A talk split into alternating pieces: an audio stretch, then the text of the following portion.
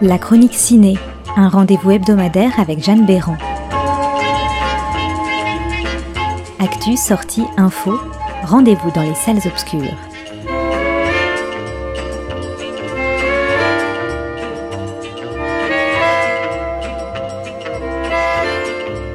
Bonjour à toutes et à tous.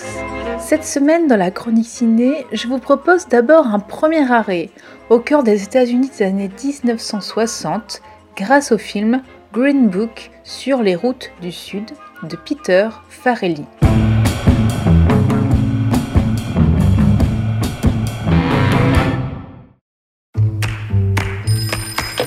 Yeah. Some guy called over here, a doctor. He's looking for a driver. You interested? I am not a medical doctor. I'm a musician. I'm about to embark on a concert tour in the Deep South. What other experience do you have? Public relations. Do you foresee any issues in working for a black man? You the Deep South, there's gonna be problems. Promise me you're gonna write me a letter. No problems. Alors Peter Farrelly est avant tout connu pour les comédies qu'il a tournées avec son frère, Bobby Farrelly, telles que Dumb and Dumber ou encore Marie à tout prix. Par conséquent, Green Book sur les routes du Sud représente un véritable tournant pour le réalisateur puisqu'il s'agit du premier long métrage qu'il réalise seul et en s'éloignant donc de son genre de prédilection puisque Green Book appartient clairement au registre dramatique.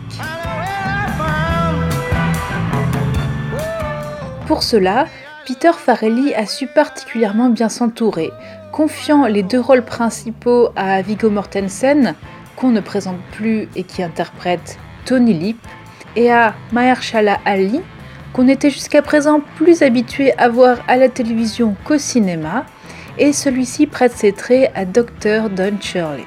A noter que Green Book a déjà obtenu deux Golden Globes il y a quelques semaines, l'un pour le meilleur acteur dans un second rôle, à Mahershala Ali, et l'autre pour le meilleur scénario.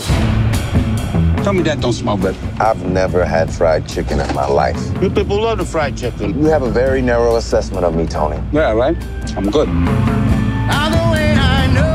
You will be interacting with some of the wealthiest people in the country. It is my feeling that your diction oof, could use some finessing. Fun, uh, but wh- why you breaking my balls? Because you can do better, Mr. Balalonga.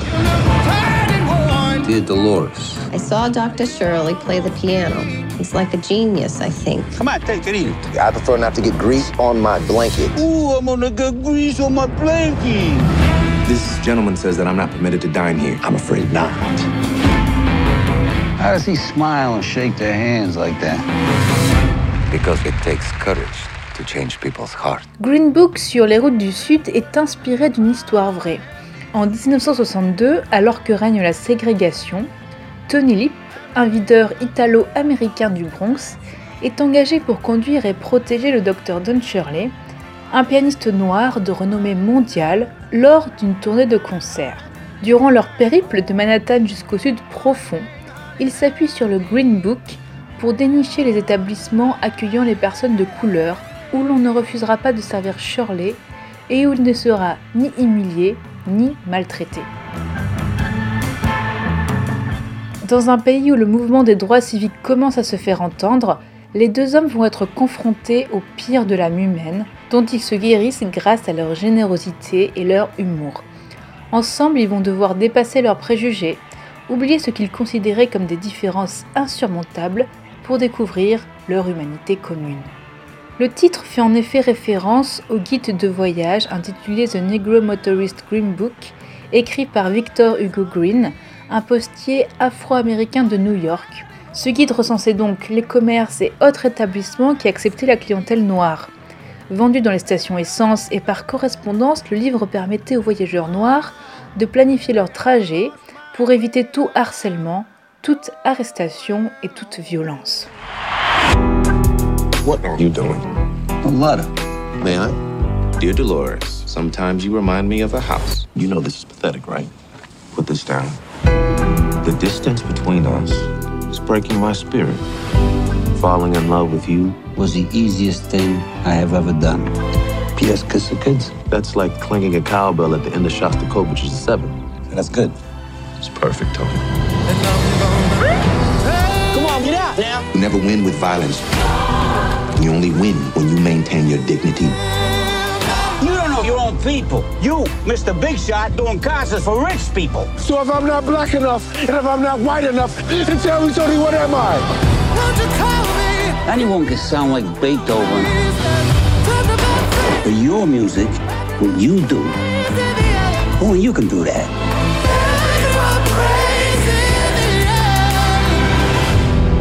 What do we do about the bones? We do this. Oh. Pick it up, Tony. Squirrels would have ate it anyway. Pick it up.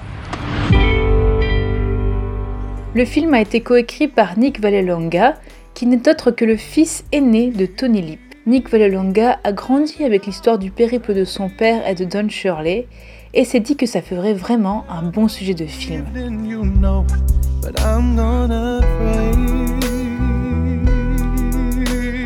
Alors pour son premier long métrage dramatique, Peter Farrelly a réussi un road movie historique mettant en avant une belle et profonde histoire d'amitié.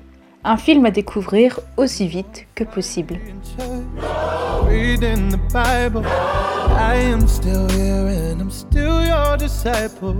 Alors dans un genre complètement différent, sort mercredi 23 janvier le long métrage d'animation Another Day of Life de Raoul de la Fuente et Damian Neno. It's a special kind of oppressiveness we feel now.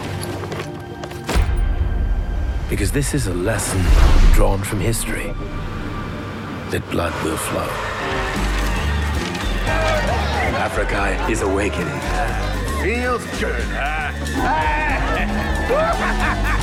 Are you crazy? You're not taking a step out of this city.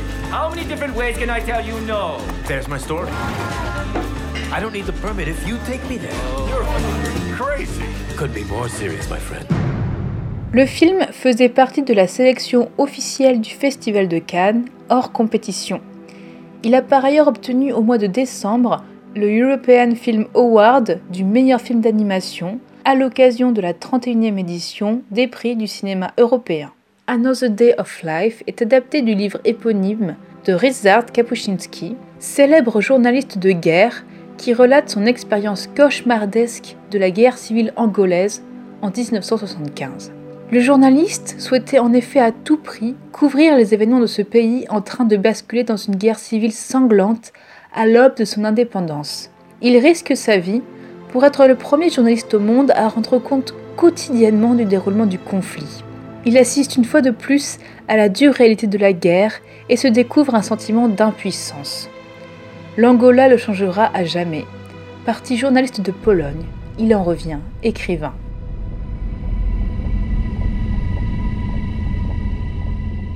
Another Day of Life n'est pas un documentaire.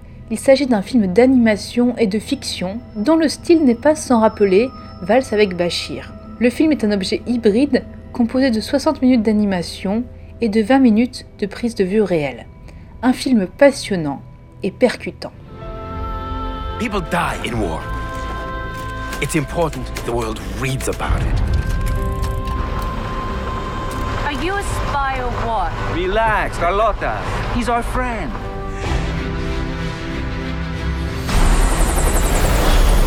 South Africans? They were spotted this morning. They're crossing the border right now.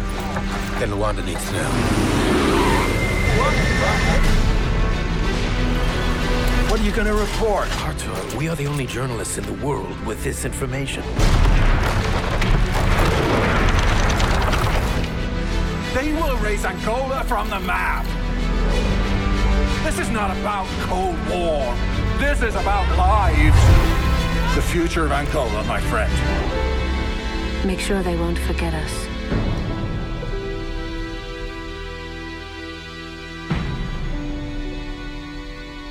Enfin, quelques mots à propos de la sortie pour la première fois sur les écrans français du château de Cagliostro, le premier long métrage du maître japonais Hayao Miyazaki, qui était sorti en 1979 au Japon.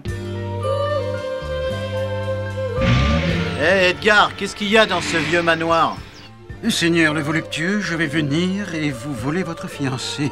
À très bientôt, Edgar de la Cambriole. Le château de Cagliostro était déjà disponible pour le public français depuis des années, notamment en DVD ou en VOD.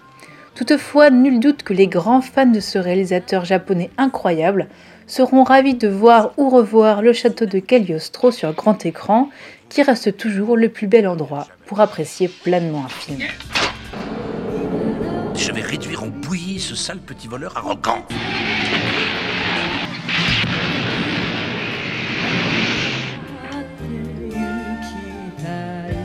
Pour finir, une idée expo en lien avec le cinéma. La 14e édition du festival pluridisciplinaire hors piste se tient au Centre Pompidou jusqu'au 3 février, avec comme thématique la Lune, zone imaginaire à défendre.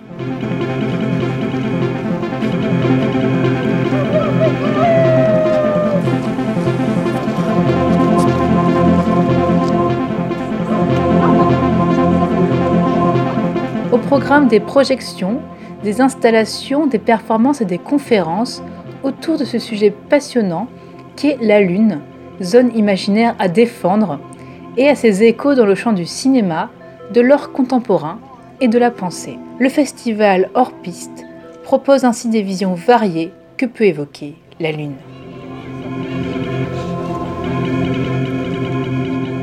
À voir au Centre Pompidou jusqu'au 3 février. Je vous souhaite une belle semaine et à très bientôt dans la chronique ciné.